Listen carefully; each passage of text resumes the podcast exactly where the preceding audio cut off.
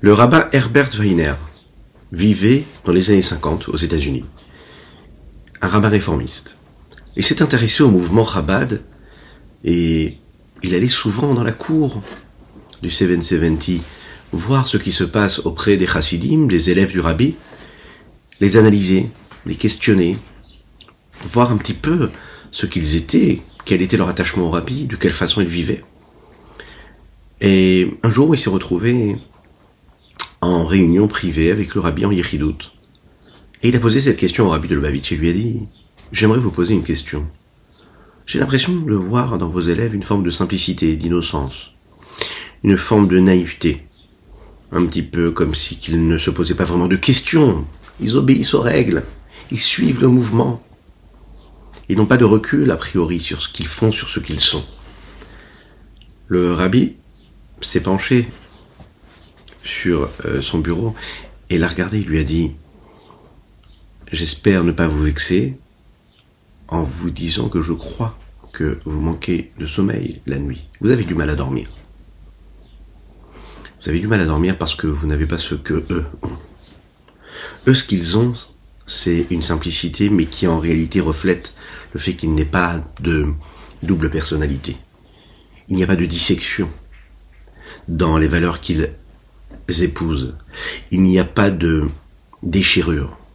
Vous, apparemment, vous avez été éduqué dans un monde où il y a les deux mondes, c'est-à-dire et ce monde d'ici bas et le monde d'en haut, le monde matériel physique et le monde spirituel. Eux ont un seul monde. Si vous aviez été éduqué dans un des deux mondes, vous auriez été un peu plus tranquille et serein. Un chassid, oui, il a cette forme de simplicité. Il a cette forme de naïveté, voilà, de croire ce que son maître lui dit. Mais il y est avec la perfection. Il y est tout entier. Dès l'instant où il commence à aller dans les deux mondes, là il peut se perdre, que Dieu nous en préserve. Mais cette naïveté-là, c'est ce qui fait la richesse de ce message, de cette transmission. Bonjour à toutes et à tous, je suis infiniment heureux de vous retrouver en cette magnifique matinée que Dieu nous offre sur la terre. On est ensemble pour développer notre Tania du jour, mais aussi celui de Shabbat. Assez dense aujourd'hui, nous continuerons à parler de ce sujet merveilleux qui est la présence de Dieu ici-bas sur terre, dans la nature, les différentes euh, façons que Dieu a de se révéler à nous, de se dévoiler à nous. Hey Milvado, il n'y a rien d'autre que Dieu. C'est ce que l'on constate à chaque instant de notre existence. Et tout ceci, juste après, c'est quelques notes de Nigun.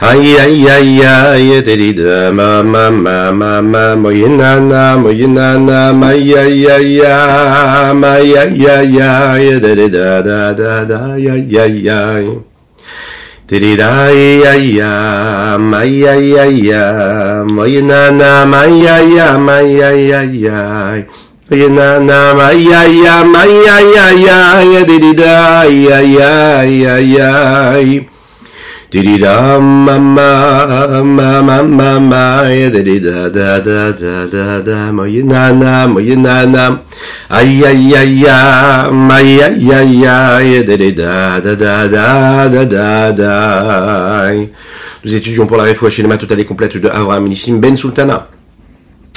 Nous étudions les Ilunishmat Avi Umori Avi Umori Rabbi Reuven Ben Yisser. Nous parlons de la Kalelut, la façon avec laquelle toutes les midot, toutes les vertus de Dieu s'unissent l'une avec l'autre. Elles sont en unicité totale. Oui, Hachem, c'est Elohim, c'est ce que nous avons dit hier, à savoir que la séphira de Chesed, c'est la séphira de Gvura en réalité. Qu'est-ce que ça veut dire? C'est la vertu de rigueur qui se révèle à travers la vertu de bonté, c'est ce qui peut se passer aussi de l'autre côté. Vous connaissez cette histoire du Zaken, Rabbi Shonzalman de Ligati, lorsqu'il était l'auteur du Tania, que nous étudions, lorsqu'il était emprisonné. Juste avant d'être emprisonné, on l'a, bien sûr, questionné. Et dans ces interrogations-là, un jour, il s'est retrouvé, près de Pétersbourg, il y avait une petite île, et il était dans un bateau, dans une barque, plus précisément, et à un moment, on a eu besoin de l'amener, hein, en ville pour lui poser des questions.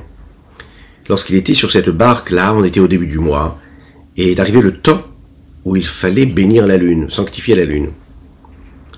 Bien sûr, tout était fermé, il avait du mal, quand il était emprisonné, à regarder, à voir la lune. Là, quand il était à l'extérieur, il a profité de ce moment-là, surtout pour voir la lune, et de se dire que c'était le moment qui allait lui permettre de bénir Akadosh Baruch de bénir Akadosh Baruch à travers la lune, la bénédiction de la lune. Bien sûr, vous l'imaginez bien, euh, le policier qui était à côté de lui lui a interdit, il a rigolé, s'est moqué de lui. Depuis quand tu me demandes, toi, d'arrêter la barque pour que tu puisses faire une prière? En aucun cas j'arrêterai la barque. C'est l'inverse. C'est à moi de donner des, ordres et non pas à toi. Euh, l'histoire nous raconte que à un moment la barque s'est arrêtée toute seule, de manière miraculeuse. Vous l'imaginez bien, le policier qui était avec lui était complètement interloqué. Euh, il a compris qu'en fait, cet homme-là qui était là, c'était un homme saint qui avait des pouvoirs et qui fait surtout pas aller à l'inverse de ce qu'il allait demander. Donc, juste à ce moment-là, il s'est tu, il a laissé faire les choses. Et il s'est dit que l'Admorazakan allait donc faire la bénédiction de la lune. Mais non, l'Admorazakan n'a pas fait la bénédiction de la lune. Il a juste lu un chapitre de Télim, de Psaume. Ce chapitre de Psaume qui précède, vous savez, la bénédiction de la lune. Ensuite, il s'est arrêté, il s'est tourné encore une fois vers le policier lui a dit, s'il te plaît, arrête la barque.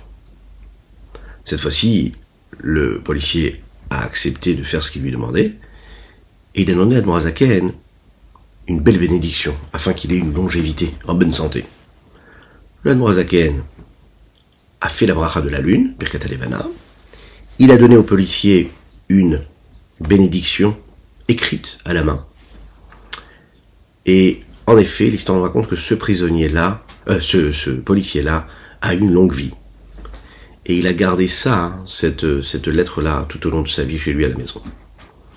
La question qu'on pourrait se poser quand on écoute cette histoire-là et quand on la lit, c'est pourquoi, si le Admorazaken avait la possibilité de faire un miracle et d'arrêter la barque, pourquoi est-ce que dès le départ il ne l'a pas fait? Pourquoi il a, il a eu besoin de le demander d'abord au policier et une fois que le miracle a eu lieu, pourquoi est-ce qu'il n'a pas fait tout de suite la bénédiction de la lune et qu'il a attendu encore une fois que le policier lui permette à ce moment-là de le faire?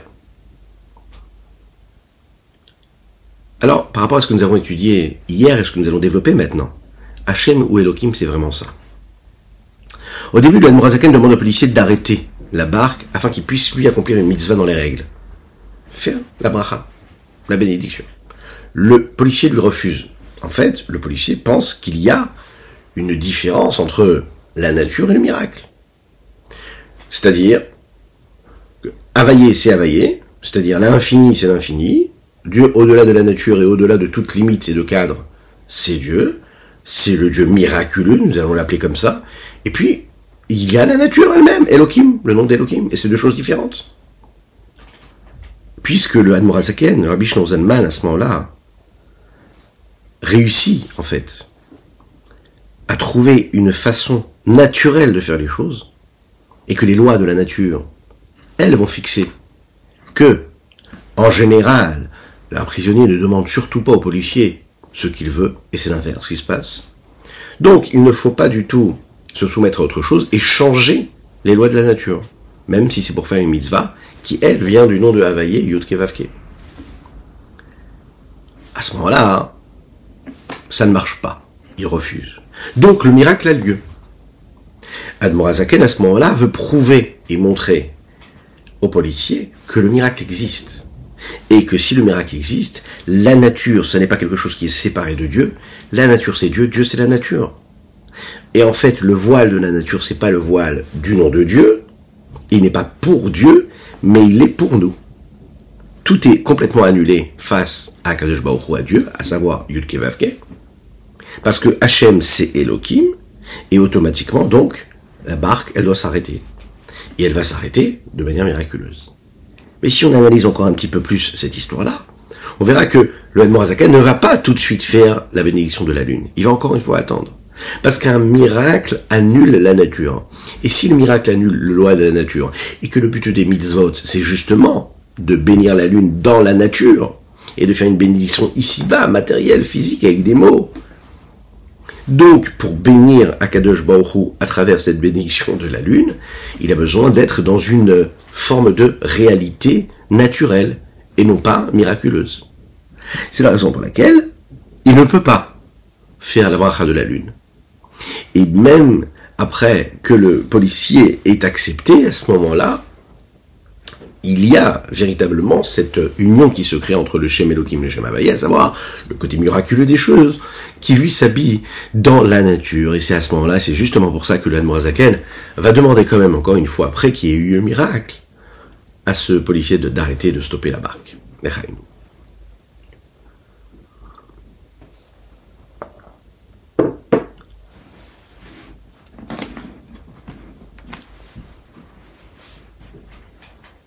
Ce soir, Bezrat Hashem, puisque nous sommes RF Shabbat, nous allons lire le Patach avant la Tefila de Mincha.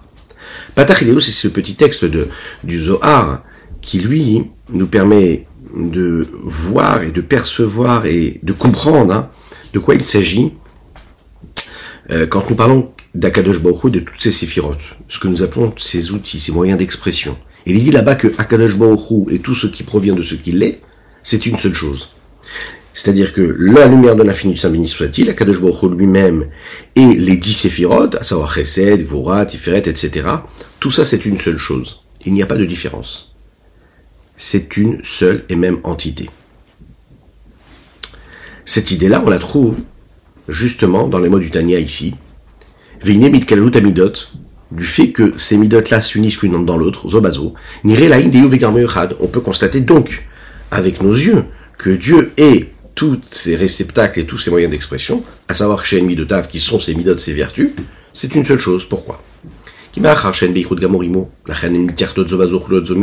Puisqu'elles sont en unicité totale avec lui, totale et parfaite, alors à ce moment-là, elles peuvent s'unir l'une dans l'autre et s'imbriguer l'une dans l'autre. Comme le dit Ediaoul, c'est toi qui les relie, c'est-à-dire ces vertus l'une avec l'autre, et qui les unit. Et sans toi, il ne peut jamais y avoir d'unicité et d'union quelconque dans les mondes supérieurs. C'est la raison pour laquelle il est dit dans les textes,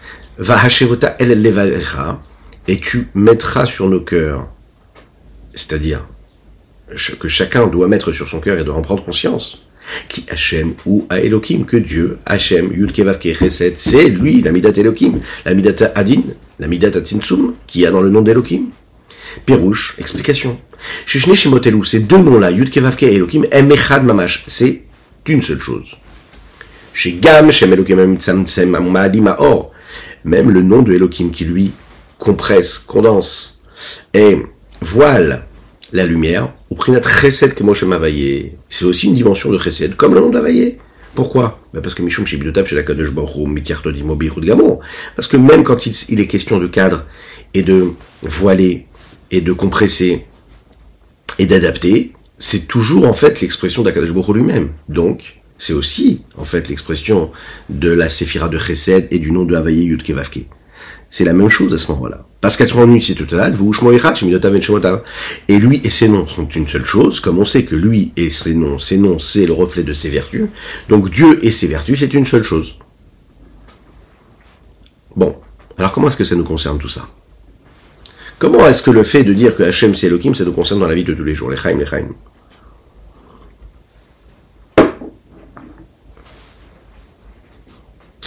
Dans ce verset-là, que nous venons de citer ici, Ayom qui a ou Elohim, on va comprendre cela. C'est ici-bas, précisément ici, qu'on peut comprendre et, et, accéder en fait à l'assimilation de ce principe-là, précisément parce qu'on est ici, ici-bas sur Terre, mais aussi on peut le comprendre comment cela se passe dans le ciel, dans la terre, partout. Enod, il n'y a rien d'autre que Dieu. Qu'est-ce que ça veut dire, Enod Enod, ça veut dire qu'il n'y a rien d'autre que Dieu, que ce soit dans le ciel, que ce soit sur la terre. Dans le sens où euh, c'est le deuxième, deuxième commandement que nous avons reçu dans les dix commandements, dans la Sérata d'Iberot. Lo Yecha Elohim Achim. Avant que nous ait expliqué qu'est-ce que c'est le Anochi, qu'est-ce que c'est Dieu, l'unicité de Dieu, alors on nous a expliqué ça, et ensuite on passe au deuxième commandement. Et qu'est-ce qui est dit dans le deuxième commandement? Il ne faut pas que tu aies d'autres dieux. Bon. La Torah d'Achassidut nous explique que les mots en-od sont à expliquer non pas qu'il y aurait d'autres dieux, mais il faut l'expliquer de manière encore plus profonde et beaucoup plus franche. Il n'y a rien d'autre que Dieu. Pas il n'y a pas d'autre Dieu que Dieu. Il n'y a rien d'autre que Dieu. En-od. Et là, c'est un élément qui vraiment nous fait prendre conscience dans cette simplicité là, de cette authenticité du message, quel est le lien, quel est le rapport que nous devons avoir, quelle est l'intégrité du rapport de la foi qu'un juif doit avoir en Dieu? Lorsqu'il vit selon ces règles-là, qu'il n'y a rien d'autre que Dieu, alors toute sa vie, tout, tout ce qu'il fait, tout ce à quoi il pense, tout ce qu'il dit, tout ce qu'il ressent dans sa vie de tous les jours, dans son quotidien, est imprégné de la gdusha, de la sainteté d'Akadosh Baruch Quand tu prends conscience que c'est pas qu'il n'y a pas d'autre force, qu'il y a Dieu, qu'il n'y a pas d'autre force que Dieu, alors tu dis ok, il y a un monde, et il y a un Dieu, c'est Dieu qui a créé ce monde, et dans ce monde, j'ai un libre arbitre, et puis je peux vivre ma vie comme je l'entends, et puis j'ai une forme d'indépendance. La réponse est oui, bien sûr que tu peux faire tout ça, bien sûr que tu as le libre arbitre, et bien sûr que tu peux avoir une vie qui est indépendante du message du divin. Mais sache bien une chose, il n'y a rien d'autre que Dieu. Peu importe ce que tu vas faire, sache que tu seras toujours en union avec Dieu. Maintenant, à toi de choisir qu'est-ce que tu cherches à faire.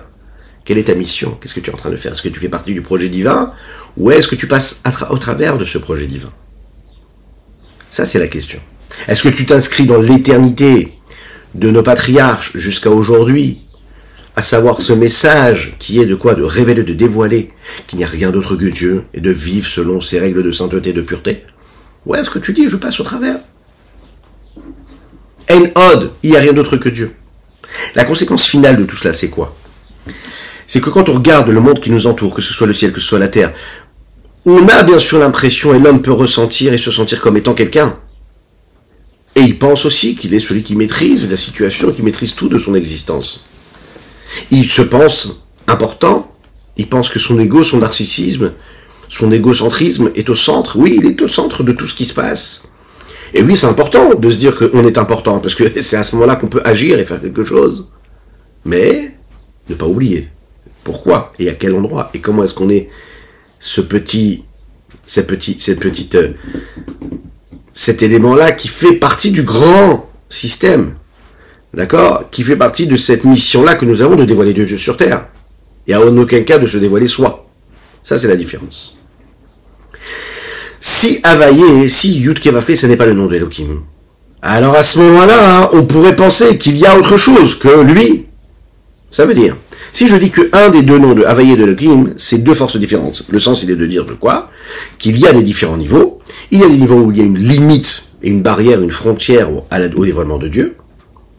Et il y a un endroit où il y en a plus, il un endroit où il y en a moins. Par exemple, je dirais que dans le Gan dans les malach, où il y a les malachim, dans le, dans le jardin d'Eden, ou bien dans le monde où il y a les malachim, les anges, alors, oui, là-bas, il n'y a rien d'autre que Dieu, mais dans des endroits où qui sont un peu moins euh, euh, spirituels et un peu moins sains, un peu moins purs, comme le monde dans lequel nous vivons, on va dire non, Akadosh Baruchou, c'est lui qui permet au monde d'être ce qu'il est, mais il y a une forme d'indépendance dans ce que je vis dans le monde.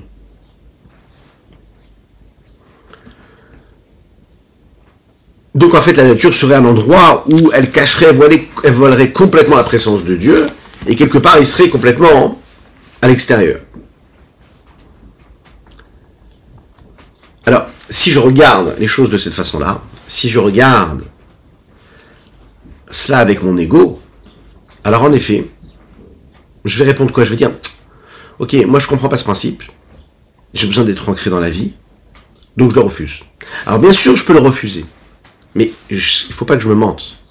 Au moment où je refuse ce constat, en fait, je suis en train de dire que tout est régi par mon ego et par ma vision des choses à moi. Et ça fait beaucoup de peine de le dire, mais c'est pour ça que la raison, pour laquelle la chassidoute est tellement importante à notre époque. Et que, comme les, les le disaient, qu'on est obligé aujourd'hui d'étudier la chassidoute pour être dans une bonne santé de spiritualité. Sinon, on peut parler comme Paro. Euh, Paro, qu'est-ce qu'il disait? Loyadati et Hachem. Paro, il n'était pas idiot du tout. Hein. Il savait très bien que Dieu existait. Mais il répond quoi? Il dit, je connais pas ce Dieu-là. Quel Dieu? Il dit Loyadati et Hachem. Quel nom? Yudke Vavke. Loyadati est availlé. Je ne sais pas, je ne connais pas ce Dieu que vous avez. C'est-à-dire cette expression de Dieu infini qui traverse, qui transcende le monde dans la nature et qui est aussi l'infini du Saint béni soit-il, qui elle est à l'extérieur de cette nature, qui est la nature, qui est au-dessus des, lois de la nature, et que tout en étant dans la nature, il est aussi l'infini. Lui, Paro, pense à autre chose. Il dit, moi, je crois en la nature. Cette nature-là, elle vient du nom de Elohim. Donc je crois au nom d'Elohim. Est-ce que je crois à ce nom de Dieu qui lui dépasse la nature? Non. Je veux bien qu'il y a un Dieu qui crée la nature, mais pas ce qui est au-dessus de la nature.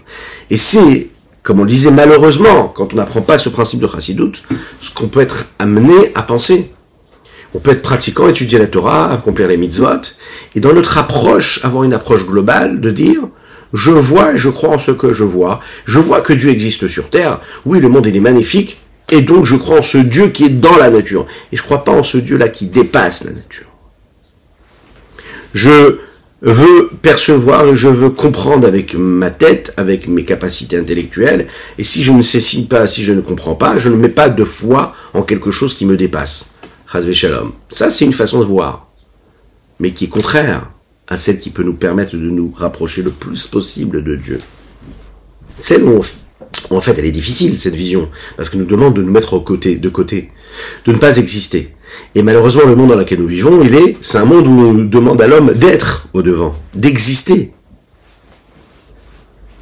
Enod Milvado.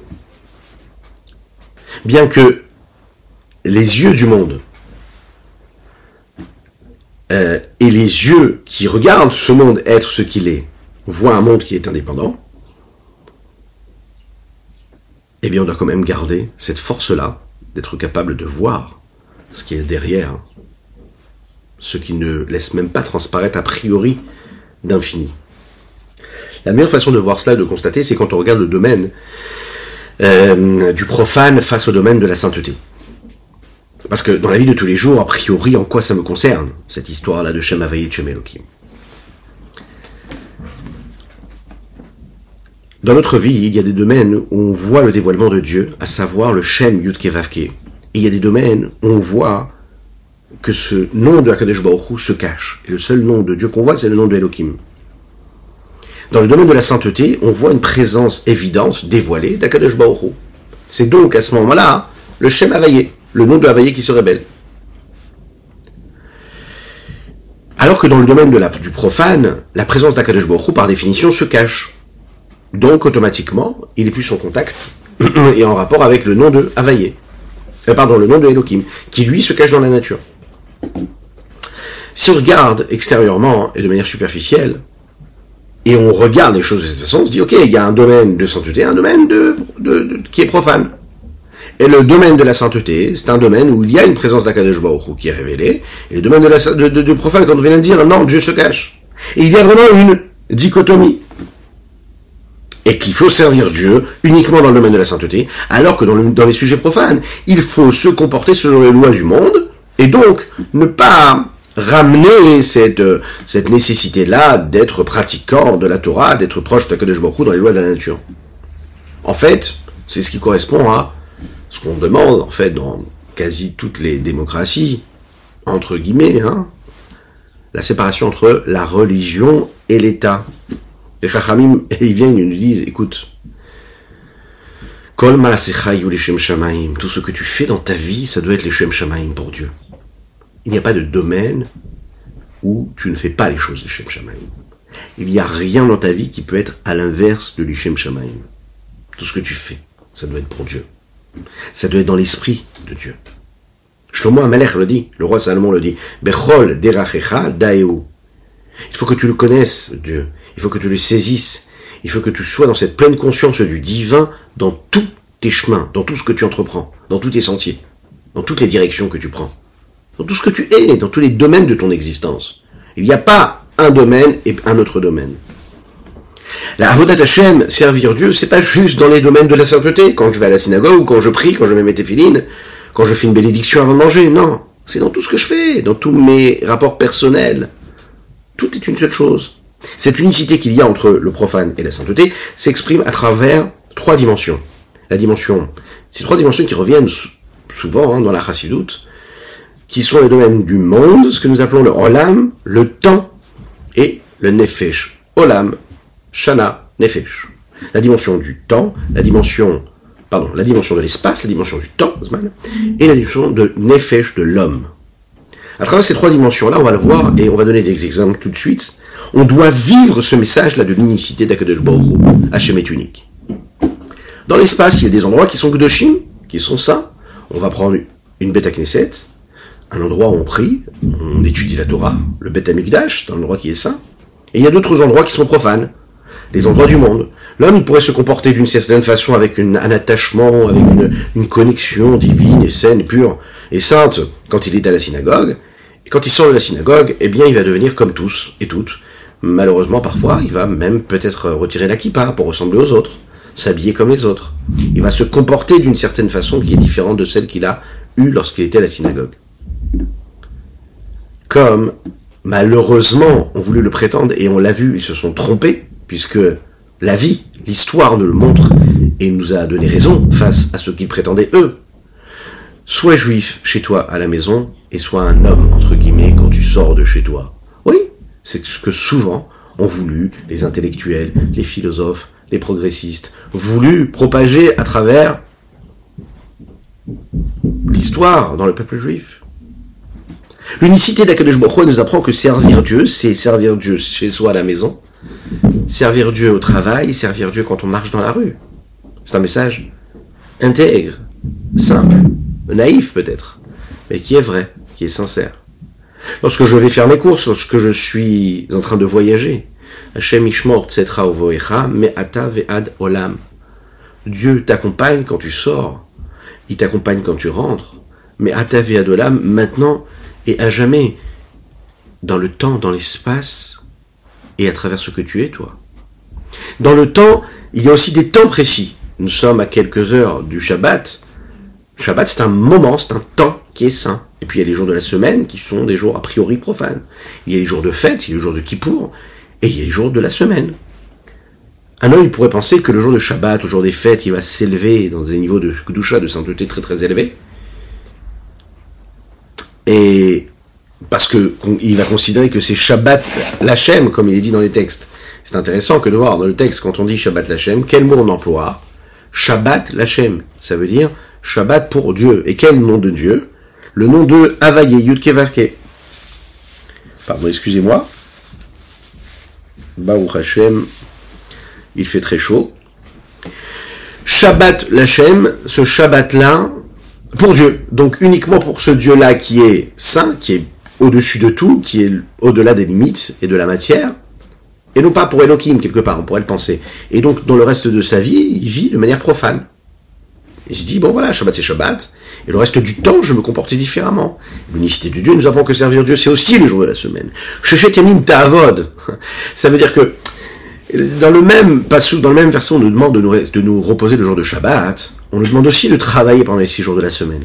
Alors bien sûr, ça veut dire quoi travailler? Le Shabbat, on se repose. Alors celui qui lui est sans simple, il dit, ok, je me repose, ça veut dire que j'arrête de travailler.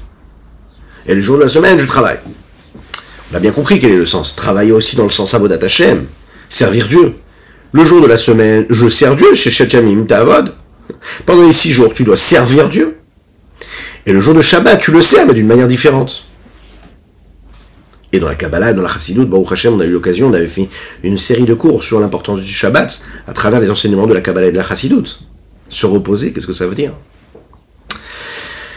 Chez Yamim Tavot, ça veut dire que le jour de la semaine, c'est une mitzvah d'aller travailler. Quand tu vas travailler, tu travailles pas parce que ça te plaît, parce que tu veux t'enrichir. Pas du tout tu vas travailler parce que ça fait partie du projet divin, que tu sois au contact de la matière, que tu sois dans le monde, que tu sois dans la cité, et que tu vives selon les préceptes de la Torah et des mitzvot. Et puis, pour la dernière dimension, qui est la dimension qui concerne les hommes, il y a ces hommes saints, ces hommes saints qui sont par exemple les Talmidei Chachamim, les grands sages, les grands tzadikim. Ils se distinguent par rapport à toutes les autres personnes du peuple qui, elles, sont a priori des hommes simples.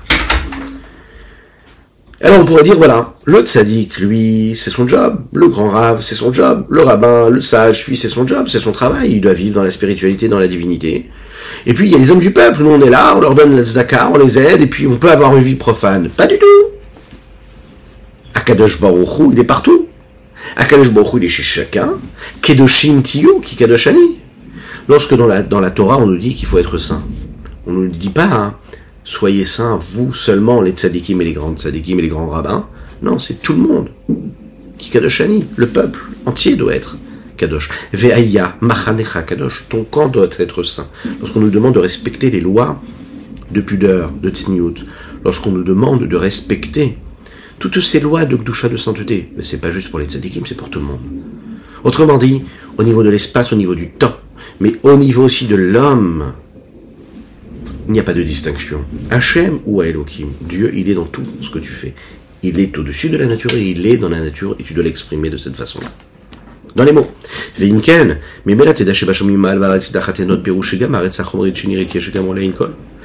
Il est dans ressort donc que quoi Que même cette terre-là, physique, matérielle, qui nous semble comme étant quelque chose d'existant, de par la vérité qui, il faut savoir qu'elle est considérée comme du néant face à Kadosh Baruch lui-même. Kishem Elohim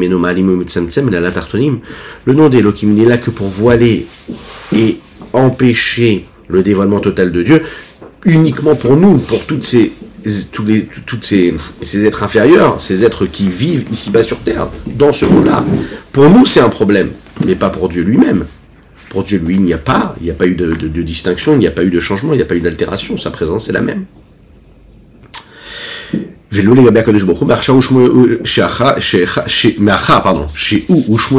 Parce que c'est une seule chose, Baruch le nom de, de, de, Havaïe et le nom d'Elohim, c'est une seule chose. Et si c'est une seule chose, alors il n'y a plus de problème. Alors, vous connaissez cette petite histoire, je crois qu'on l'a déjà racontée, mais en fait elle est intéressante. Et elle nous fait prendre conscience encore de ce Enon Mitvado, comment nous ne sommes rien, qu'il est tout. Euh, la nuit tardive. La nuit était, euh, la nuit était, on était dans des heures avancées plus précisément de la nuit. Voilà, pour le dire comme il faut. Et quand on entend euh, qu'à la porte, on frappe à la porte d'un grand sadique qui s'appelle Rabbi Aaron de Karlin, qui était très proche euh, du, Rabbi Shonzalman. D'ailleurs, la chassidut Karlin est proche de la chassidut Rabbad. Mais précisément parce que le rabbi Aaron de Karlin était un élève du Magui de comme le rabbi Shonzalman qui était un élève direct du, du de qui lui était l'élève direct du Baal Shem Tov, le fondateur de la chassidoute globale. Le tzaddik dit Qui est là? Et l'homme qui est de l'autre côté de la porte, il répond Il dit Moi. Rabbi Aaron ne se lève pas pour ouvrir la porte.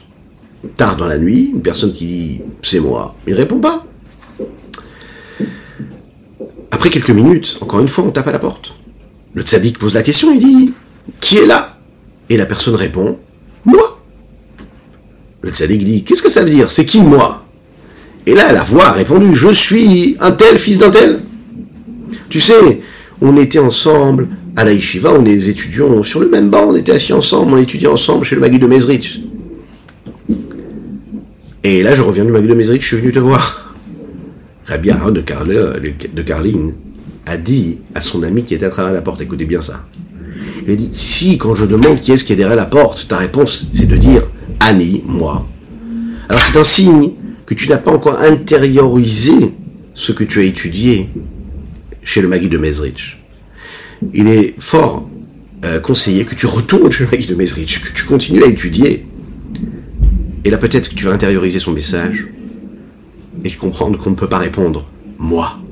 Parce que quand on étudie véritablement la chassidoute et les enseignements du Magui de Mezrich, il n'y a pas de moi. Il n'y a pas de moi. Vous l'avez compris. La question c'est, pourquoi est-ce que quand j'annule le moi, alors j'ai un lien direct avec l'enseignement du Magui de Mezrich, du Baal Shem Tov, de la chassidoute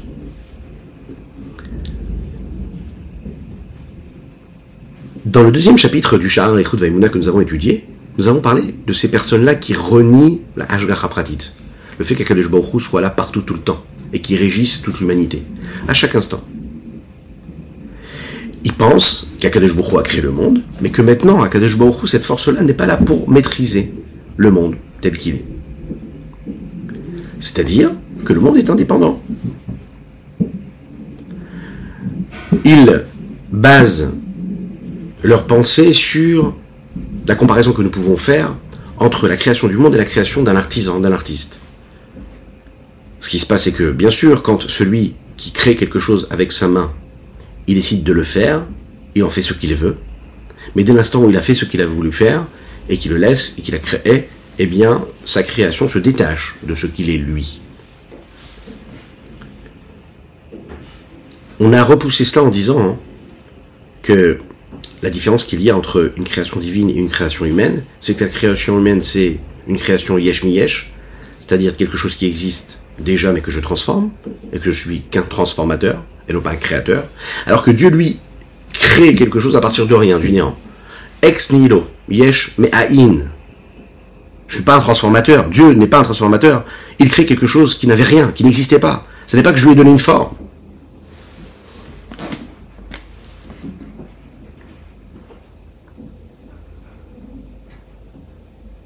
C'est un petit peu le rapport qu'il y a entre l'âme et le corps. La nishama, c'est elle qui fait vivre le corps à chaque instant. Si la nishama décide à un seul instant, que Dieu nous en préserve, de s'extraire du corps, il n'y a plus de vie. La nishama maîtrise le corps complètement, puisque la volonté de l'homme, c'est que quand elle s'exprime, c'est elle qui va définir et qui va engendrer les mouvements de ses mains, de ses pieds, etc., de ses membres.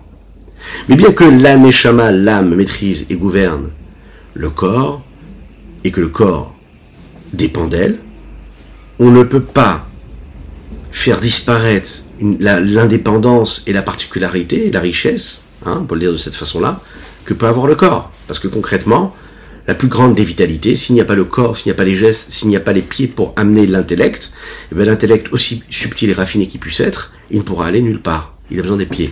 Donc il a besoin de tous les membres du corps.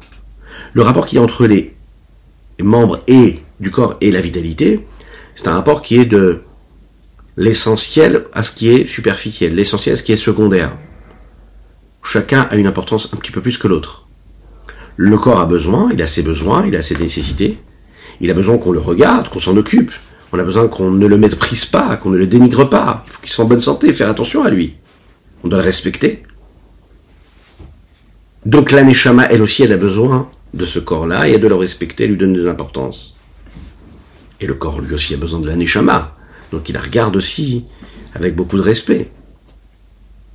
Si le corps ne regarde pas l'âme, l'âme ne lui donnera pas sa vitalité. On peut dire que le rapport qu'il y a entre le créateur et la créature se vit aussi de cette façon-là. Bien sûr que le créateur maîtrise la création. Bien sûr que la création, elle dépend à chaque instant de la force du créateur. Mais la création, c'est aussi une forme d'entité existence. Elle aussi, elle a une importance pour ce qu'elle est. La création, elle est peut-être euh, euh, annulée, elle n'est rien face au créateur.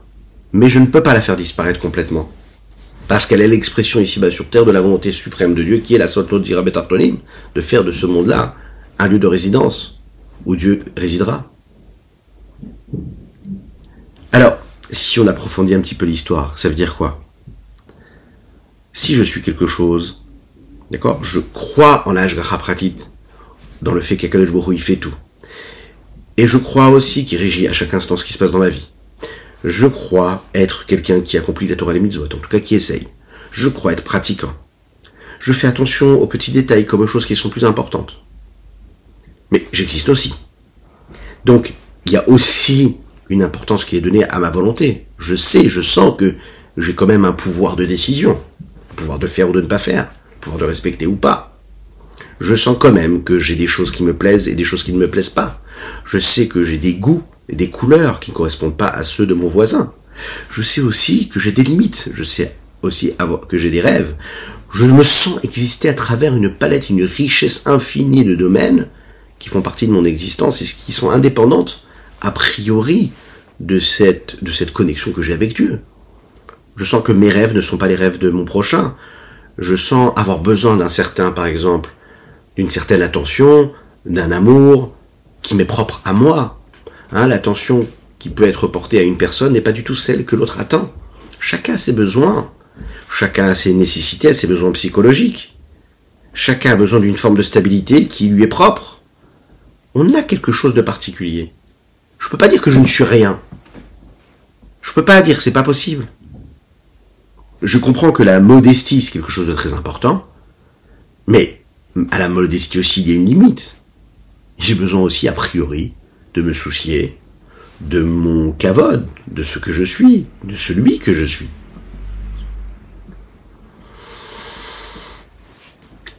Deuxièmement, il y a aussi une vie qui est à l'extérieur de la Torah. Il y a un monde qui vit. Le monde tourne. Malheureusement, un enfant, un jeune homme, quelqu'un qui grandit dans un monde de la Torah, à un moment, il ouvre les yeux, il voit un monde qui tourne autour de lui. Et donc, il n'y a pas que ça?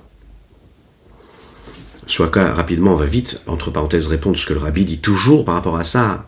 Alors on pourrait se dire, ah donc ça veut dire que dans l'éducation, il faut laisser une ouverture aux enfants, leur montrer, les mettre dans le monde, leur faire prendre conscience qu'il y a autre chose, et de cette façon-là, leur épargner quand ils grandissent de se jeter dans ce monde-là, quand ils veulent rejeter euh, leur éducation, que tu nous en préserves. Le rabbi répondant pas du tout, au contraire, au contraire, au contraire, il faut garder cette authenticité.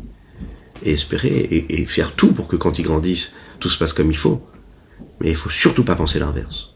En fait, c'est plus de sainteté protégera encore plus. Bien sûr, il faut le faire selon les règles. Hein D'ailleurs, on doit y penser une demi-heure par jour pour pas se tromper, faire les choses comme il faut. Imaginer ce que c'est une demi-heure par jour. Si vraiment on respecte ce que le Rabbi nous a demandé, réfléchir une demi-heure par jour à l'éducation des enfants, en tout cas, on a, un peu plus de chances de réussir. Il faut réussir à faire cette demi-heure par jour. El cet homme-là qui sort dans, dans le monde. Il voit la vie qui est à l'extérieur de la Torah. Alors puisque je suis quelque chose, ça veut dire que c'est pas toute la vie qui tourne autour de moi qui obligatoirement celle qui correspond à la Torah ou à Kadosh Baruch la présence de Dieu. Il y a d'autres choses. Il y a les plaisirs du monde, il y a les désirs, il y a les pulsions, les, les passions, il y a les choses qui nous plaisent. Il y a on va pas rentrer dans les détails. Chacun, il a son petit monde à lui. Il a ce qui peut lui plaire dans le monde extérieur. Attention, là, nous ne sommes pas en train de parler de choses interdites. Hein. Nous sommes en train de parler de choses cachères. C'est-à-dire permises. Permises, mais qui sont en réalité l'expression d'autre chose que de, de d'avoir Dieu au centre de l'histoire. Je suis en train de passer un bon moment, si je fais, je vais par exemple faire du sport ou faire ce que je vais faire, me promener, parce que c'est un moment qui va me permettre de me ressourcer et de prendre de l'énergie pour servir Dieu, il n'y a aucun problème. Mais il peut y avoir une tentation parfois d'aller vivre des choses qui sont à l'extérieur de, de ce principe-là, de Bechod Rachechadaou, que je suis en train de vivre la présence de Dieu. Alors comment est-ce qu'on gère le pont entre les deux et comment est-ce qu'on réussit à vivre à travers cette ambivalence-là? Vous savez que dans, la Gemara Kiddushin, Chachamim disent, c'est la Gemara là qui parle justement du mariage. On le sait, le peuple juif est marié à Kadosh Baruch Qu'est-ce qu'il est dit là-bas? Il est dit que un homme peut sanctifier une, femme, non pas seulement avec des mots, c'est-à-dire en disant Ariat Mekudeshet, tu m'es sanctifié selon la loi de Moshe d'Israël, mais il peut aussi dire des mots qui sont autres que tu es mon épouse, tu m'es, sanctifié. C'est-à-dire que s'il s'exprime en disant tu es celle que j'ai choisie et pas seulement mes, mes, mes coups d'échec sanctifiés, eh bien, il pourrait se marier avec elle. Ce n'est pas le mot mes coups d'échec qui va faire qu'elle est mariée à lui. On pose énormément de questions et on explique, on dit voilà, il y a des, endroits dans, dans, dans le monde où les mots qui sont exprimés ne sont pas les mêmes. Donc ils peuvent avoir une connotation qui correspond au désir du mari et que l'épouse entend ce désir-là et ce souhait et le prend comme étant une sanctification et donc comme un mariage, un acte de mariage. L'expression ici qui est employée, c'est de nous dire que si un homme vit à 100% le message d'Akadosh et qui sent sa sanctification, il sent la sainteté qu'il a, il sent la connexion qu'il a avec Dieu. Et qui le vit dans tous les domaines de son existence. Il n'y a pas de distinction. C'est-à-dire qu'il n'y a aucun domaine où il sent qu'il est à l'inverse de la volonté de Dieu. Ou même quand il est dans sa vie de tous les jours, il réussit à vivre sans qu'il y ait autre chose que Dieu. Ça veut dire qu'il y a une forme de stabilité. C'est un sujet qui est tellement, tellement, tellement important parce que c'est c'est la vie de tous les jours, c'est notre vie de juifs pratiquants, mais qui en même temps est tellement compliquée parce qu'elle demande et qu'elle exige beaucoup de choses, qui en même temps ces exigences-là, elles sont près de nous. C'est une promesse de nos maîtres. Elles sont très proches de nous et on peut les vivre de cette façon-là quand on réussit, quand on réussit à avoir une véritable foi et à, ne pas faire d'entorse à ce principe-là. Les complications, elles arrivent quand on fait une entorse à ce principe-là de sanctification de l'être. La vie d'un homme, ça doit être cette mission-là qu'il a de voir Dieu et de voir Enon Mitvado à chaque instant de sa vie, dans tout, dans tout ce qu'il entreprend. Dès l'instant où il euh, décide de voir les choses différemment, alors ça reste un juif, hein, mais ça devient plus compliqué. Ça devient plus compliqué parce qu'à chaque fois qu'on fait un pas sur le côté et qu'on va dans ce monde profane, afin de se sentir exister personnellement, et en mettant un petit peu de côté, en voulant oublier un petit peu la présence de Dieu, que Dieu nous en préserve, eh bien, la chute, elle est très rapide. Parce qu'en fait, on se rend même plus compte de l'éloignement qui s'opère. Et tout en étant persuadé de pratiquer la Torah et les mitzvot, en fait, on est en train de s'éloigner du message. C'est ça le problème, c'est que quand on va goûter à cette forme d'indépendance profane et qu'on oublie quelle est la vitalité de Dieu qui y a en nous, c'est très compliqué après de revenir à quelque chose de réel et de vrai. C'est ça la force du brouillard. C'est beaucoup plus compliqué ensuite après d'aller rechercher la lumière. Mais quand on reste dans ce message-là de Enon Milvado, alors à ce moment-là, on peut être dans la sérénité, la joie la plus totale. Dès l'instant, on va voir ce qui se passe dehors, et même, comme on l'a dit, dans un domaine de cache-route, c'est-à-dire toujours des choses permises, mais qui nous permettent d'oublier un petit peu cette euh, authenticité-là, cette intégrité, euh, on a créé des besoins. Et ces besoins-là vont devenir en fait ensuite, quand on retourne dans notre monde de sainteté, des frustrations, des manques tu crées des manques, tu crées des frustrations, et ces frustrations-là vont t'attrister, vont créer un manque chez toi dans ta vie de tous les jours. Donc tu vas devoir y goûter encore et se sortir de, de cette authenticité que tu as dans ta pratique. Ah, qu'est-ce qui se passe? C'est l'engrenage. Quand on garde comme ça, Einon Milvado, on est tranquille. la reine. La terre et ce qu'il y a sous la terre, c'est du néant total par rapport à Dieu. Elles n'ont même pas de nom. Od, même pas Od. Elles ne sont même pas autre chose qui serait soumis à ce qui est initial. Pourquoi quelque chose qui soumettrait, qui serait soumis à quelque chose d'autre.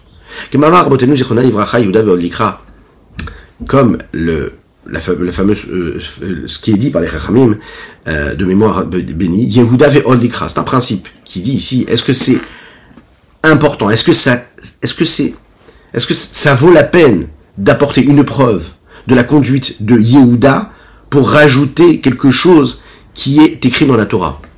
Un principe ici qui est rapporté dans, dans la Gemara que nous avons, dont nous avons parlé tout à l'heure. Ça veut dire que quand le texte dit quelque chose, T'as pas besoin de ramener une preuve d'une personne qui a vécu la chose de cette façon-là. Même si c'est un grand juste, c'est écrit dans le texte. J'ai pas besoin de lui rajouter aussi une anecdote d'un grand maître. C'est le texte qui nous le dit. Donc, en od milvado, il n'y a rien d'autre que Dieu, dans le sens où en réalité, ne cherche pas à imaginer qu'il y aurait quelque chose de soumis et me définir, me dire, tu sais, le ciel ou la terre. Non, il n'y a rien d'autre que Dieu. Ou comme le corps qui est complètement soumis à l'âme et à la vitalité qu'il y a à l'intérieur. Je glorifierai Dieu par ma vie, je le glorifierai et je chanterai Dieu tant que je suis Beodi. Et il dit ici quoi, on sait que la vie provient de quoi? Du nom de Havaï, Yudke Vavke. Ve'aot Mishem Elokim. Et le Od, lui, c'est quoi? Ce qui est le surplus, qui est en plus, c'est le corps qui lui est soumis à cette vitalité, qui lui vient du nom d'Elohim. Pourquoi? Parce que les fiches Neshama. Et L'âme, c'est pas elle qui crée le corps et qui le, le fait passer du néant à l'existant. Lui, Dieu, il est au-dessus même de, cette, de ce principe de l'âme. C'est lui qui permet au corps d'être ce qu'il est et qui le fait passer du néant à l'existant. C'est la raison pour laquelle, c'est la raison pour laquelle tout est totalement annulé face à lui. Comme la lumière du soleil. Quand il se trouve dans le soleil, on avait parlé de, de ce principe-là.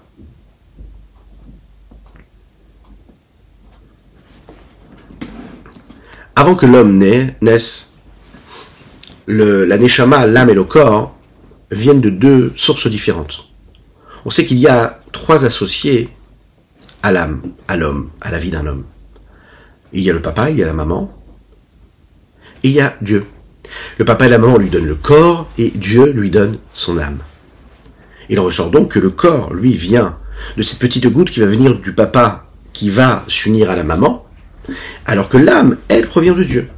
Au moment euh, de la gestation, pendant tous ces mois-là de grossesse, l'évolution de ce corps-là, de cet enfant-là, ne vient pas uniquement de l'âme, elle vient aussi de la nourriture que la maman va manger, de ce qu'elle va boire. Lorsque l'enfant naît, le corps va grandir de ce que l'homme va lui donner. Et ensuite, quand il va grandir lui-même, à ce moment-là, il va se nourrir lui-même. Une fois que l'homme, après 120 ans, retourne chez Akadosh Baruch son âme, l'âme se sépare du corps, mais le corps ne disparaît pas tout de suite. Il ne cesse il ne cesse pas d'exister à un seul instant, en un seul instant. Il continue d'être ce qu'il est. Il reste complet, parfait, comme il était au début. La seule différence, c'est qu'il n'y a plus de vie que Dieu nous en préserve. Au bout d'un certain temps, il va se désintégrer. Qu'est-ce qui se passe entre l'avant, l'après? Il y a le pendant. Et au milieu de tout ça, entre ces deux, il y a, entre l'avant et l'après, il y a la vie. On peut bien comprendre en réalité comment, pendant toute l'évolution de la vie, le corps, lui, ne disparaît pas complètement face à l'âme. Il devient séparé, il a quelque chose à lui-même. Et l'âme, en réalité, c'est bien une preuve qu'elle est séparée de lui, c'est l'âme qui permet au corps de vivre et lui donne de la vitalité. Mais elle ne le crée pas. Le rapport qu'il y a du corps à l'âme, c'est un rapport de dépendance, qui est en fait un qui est soumis à l'autre. Mais ce n'est pas un rapport d'annulation et d'abnégation, de, de non-existence totale face à l'autre. Non, le corps, il est là. Alors, il faut voir la même chose au niveau de toute la création, de toutes les créatures. La création dépend du créateur. Mais, dans la création, il n'y a pas d'indépendance extérieure possible par rapport à Dieu. Et on le voit euh, également ici dans les trois étapes qu'il y a comme pour l'homme. Avant que le monde soit créé, le monde n'avait aucune forme. Il était néant, inexistant. Toute existence et toute indépendance s'est renouvelée et a été créée par Dieu quand il décide de créer le monde, mais ex nilo. C'est ce que nous appelons Bria, comme nous l'avons expliqué, la création. Ensuite, à Kadesh Baruch si Dieu décide, qu'il nous en préserve, il ne le fera pas, de détruire le monde, eh bien le monde revient à ce qu'il était, à savoir du néant. Intégralement, vraiment comme il l'était avant d'avoir été créé. Il ne restera même pas de poussière, il ne restera rien du tout. Maintenant, entre ce moment où Dieu crée le monde et, le deuxième moment où Dieu pourrait faire disparaître le monde, il y a toutes les années d'existence de ce monde-là. Kadesh Baoru, c'est pas seulement qu'il le fait vivre, mais il le crée, mais il, il le crée du néant existant à chaque instant. Donc on voit bien ici qu'en fait, dans la créature, ce n'est pas comme dans l'âme et dans le corps. La créature, elle n'a aucune indépendance et elle est justement dépendante et elle est en réalité plus que cela.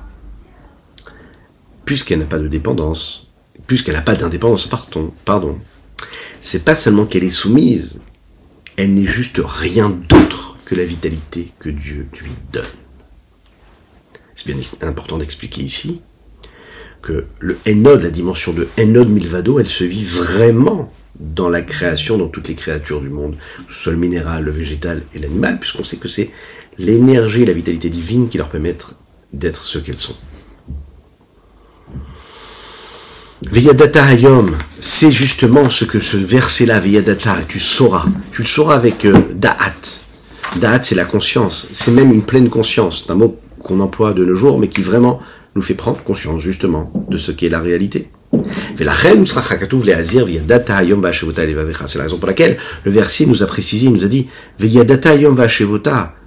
et tu sauras aujourd'hui, et tu le placeras à tes cœurs, sur ton cœur.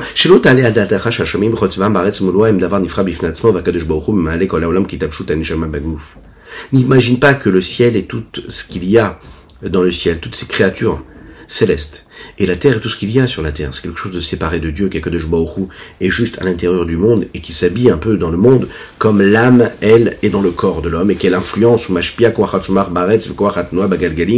et qu'il insufflerait une force dans le végétal qui est dans la terre et une force de mouvement dans toutes les galaxies. Et qui les dirigerait comme sa volonté. Comme l'âme, elle, elle permet le mouvement du corps et elle le dirige comme elle le souhaite, elle.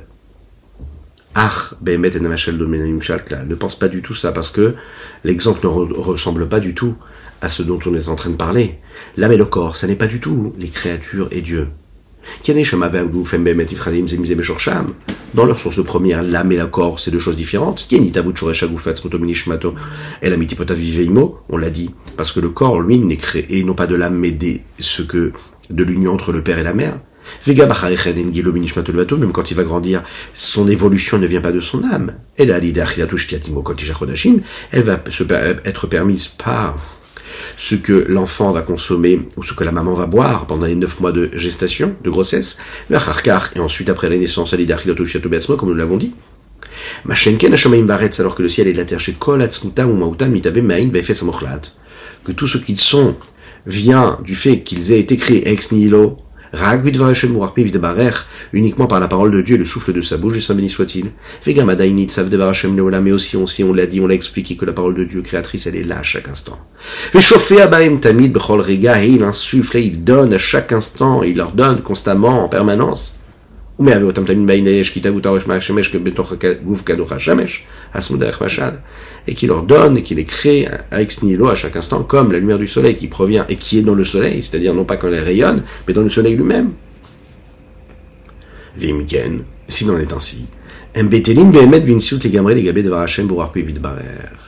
Alors ils sont complètement annulés à la parole de Dieu, au souffle de sa bouche. Donc ils sont complètement annulés, comme la lumière du soleil quand elle est dans le soleil.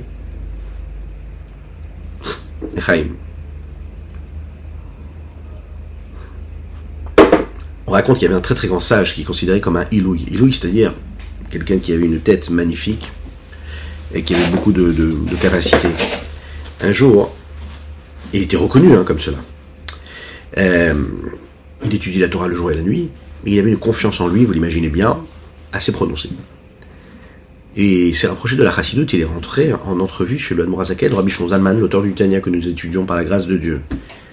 Et il a dit au Rabbi, dites-moi, qu'est-ce qui me manque? J'ai beaucoup de choses, qu'est-ce qui me manque? A priori, je suis parfait. Alors le Rabbi, il a regardé comme ça, il lui a dit, il ne te manque rien. Pourquoi? Parce que tu crains Dieu. Quelqu'un qui étudie beaucoup la Torah, tu es un érudit. Tu dois juste faire sortir le Hametz qui est en toi. Cette petite chose qui gonfle en toi. La grossièreté et à l'inverse, ce que tu dois mettre à la place de la matzah, l'annulation. On peut tout avoir. Mais ce qui est important, c'est le bitou, l'annulation, la négation. C'est rapporté par le rabbi dans le Hayom Yom. Après tout ce qu'on a étudié, il y a une question qui se lève, qui se soulève ici, comme un cri quelque part. Si tout est Dieu et Dieu est tout, et que tout ce que je vois, ça n'est rien d'autre que Dieu, alors pourquoi c'est si compliqué? Pourquoi tout ce que je vois, tout ce que je ressens, tout ce qui se présente à moi, qui s'offre à moi, c'est vraiment des choses qui existent? Pourquoi est-ce que le monde m'envoie un message qui est tellement puissant, tellement fort, et qui est tellement a priori séparé et éloigné de la réalité? Excusez-moi. Si vraiment le monde est nul, et c'est du néant, ben, pourquoi est-ce que je ne le vois pas comme étant nul et comme du néant?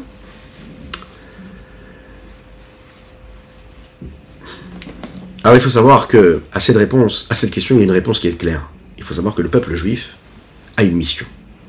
Et notre mission, c'est justement cela. Et c'est ce qui nous différencie de celui qui est non juif.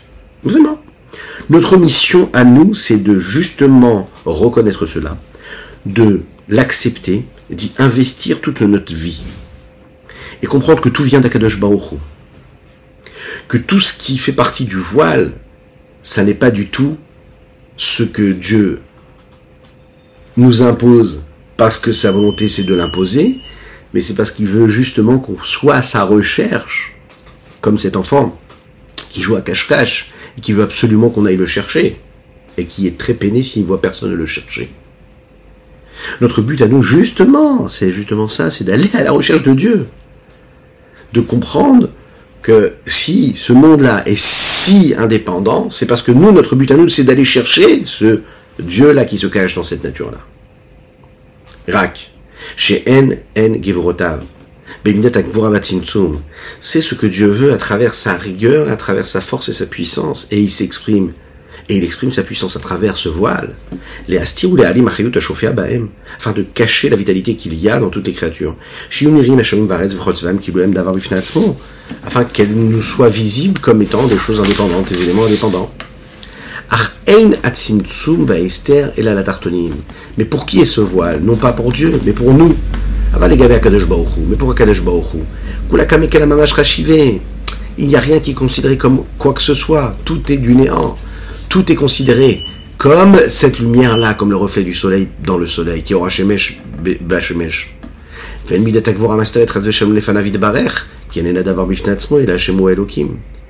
vertu de rigueur, elle ne cache pas que Dieu nous en préserve Dieu. Parce que lui, ce n'est pas quelque chose, parce que, parce que cette vertu-là de rigueur, ce n'est pas quelque chose en, soi. Et là, Hachem ou Elohim. Hachem, Chesed, c'est Elohim. C'est le Shem Elohim. C'est le nom d'Elohim. Sa vertu d'infini, elle se révèle dans sa vertu de limite et de barrière. Les Chaim, les Chaim, et on va conclure avec cela avec une petite histoire. Euh, la Chassidut nous demande de vivre dans le monde et ne pas s'enfuir du monde. Je dois vivre avec le monde, dans le monde. Un très grand dessinateur qui nous a quittés il y a quelques mois d'ailleurs, Baruch Narshon, qui a fait Teshuva dans les premières années. Et un jour, il a rencontré le rabbi en entrevue. Le rabbi l'a encouragé à développer son potentiel, ses capacités qu'il avait. D'ailleurs, il fait des œuvres magnifiques. Je vous invite à regarder sur internet, vous allez trouver ça magnifique. Il habitait Chevron, c'est une grande figure de Chevron, de Kiryat Arba. Et le rabbi l'a beaucoup, beaucoup, beaucoup euh, euh, euh, poussé à s'investir dans cela et à diriger ça dans le domaine de la Gdusha, de la sainteté.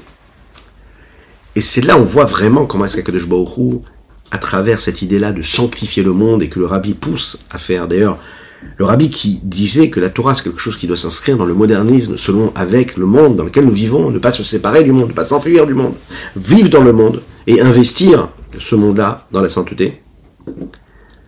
Un jour, il a voyagé à New York avec tous ses dessins. Et le rabbi lui a proposé d'organiser une exposition, ce qui est un fait très exceptionnel puisque ça arrivait quasiment jamais en fait. Et en effet, on peut le voir dans les photos, où ils ont organisé, je crois que c'est au 770, proprement dit, euh, une exposition où ils ont mis beaucoup de ces œuvres-là. Et le rabbi est même passé devant ces œuvres. On sait que les dessins de Baruch Narshon sont des dessins qui sont connus comme étant des dessins abstraits. Et c'est ce qui se passait dans ces dessins-là. Il y avait par exemple un, une, magnifique peinture dans laquelle il y avait une bougie. Il y avait la tfila. Il y avait euh, un désir de monter vers le haut. Le premier, la première personne à être venue pour voir cette exposition, c'est le rabbi lui-même. Le rabbi a regardé comme ça, et au bout d'un certain temps, il lui a dit Tu as investi beaucoup d'énergie pour dessiner et représenter ce qu'était l'âme du juif. Mais sache que le juif a un corps. Et le corps d'un juif, c'est quelque chose de saint. C'est les mots du rabbi. Le dessinateur Baruch Narshon, à la Vachalom le demande au rabbi, il dit alors qu'est-ce que le rabbi veut? Et le rabbi lui a répondu, il lui a dit dessine, dessine vraiment le sens simple du versets dessinent et représentent les actes de nos pères, de nos patriarches. Est-ce qu'il tout ce qu'il en suit? Alors bien sûr, il y a une différence entre l'âme et le corps. Il y a une différence entre le créateur et les créatures. L'âme fait vivre le corps. Le corps, lui, n'a pas de source d'existence qui est a priori liée direct avec l'âme, puisqu'on le voit que quand la vitalité de l'âme s'en va, il reste là. C'est la raison pour laquelle il a quand même une importance. Euh, même s'il est soumis, il a une importance. Le monde, la créature n'est rien sans le souffle divin qui lui permet d'être ce qu'il est à chaque moment. Prendre conscience de cela, ça transforme notre existence. Ça peut transformer nos instants de vie. Ça transforme notre présent qui devient cet avenir qui est en train d'être créé maintenant. Maintenant. La perception des choses, notre façon de vivre, notre façon de vivre notre judaïsme, notre éducation euh, des enfants, leur rappeler qu'on n'est pas en train de renier, de repousser le monde. On vit dans le monde, on s'inscrit dans le monde, on respecte le corps, on respecte la matière, on la sanctifie. C'est ça le détail. Ah, on a la possibilité de vivre différemment et de vivre le monde et de vivre la matière de manière différente. Oui, mais non. Nous, nous avons une mission. Le peuple juif a une mission. Et le peuple juif, c'est pas n'importe quoi, n'importe qui. Dans le projet divin, il fait partie de celui qui doit vivre dans ce monde-là, à travers ses préceptes et ses principes de sainteté et de pureté. Voilà. Enod Milvado, il n'y a rien d'autre que Dieu. Shabbat Shalom, que Dieu vous bénisse et qu'il vous protège. N'hésitez pas à partager, à liker, commenter cette publication, à dédicacer le prochain cours pour un de vos proches, pour des bonnes nouvelles. Que Dieu vous bénisse, qu'il inonde votre existence de bonté, de grâce et de miséricorde, matérielle et spirituelle. À bientôt.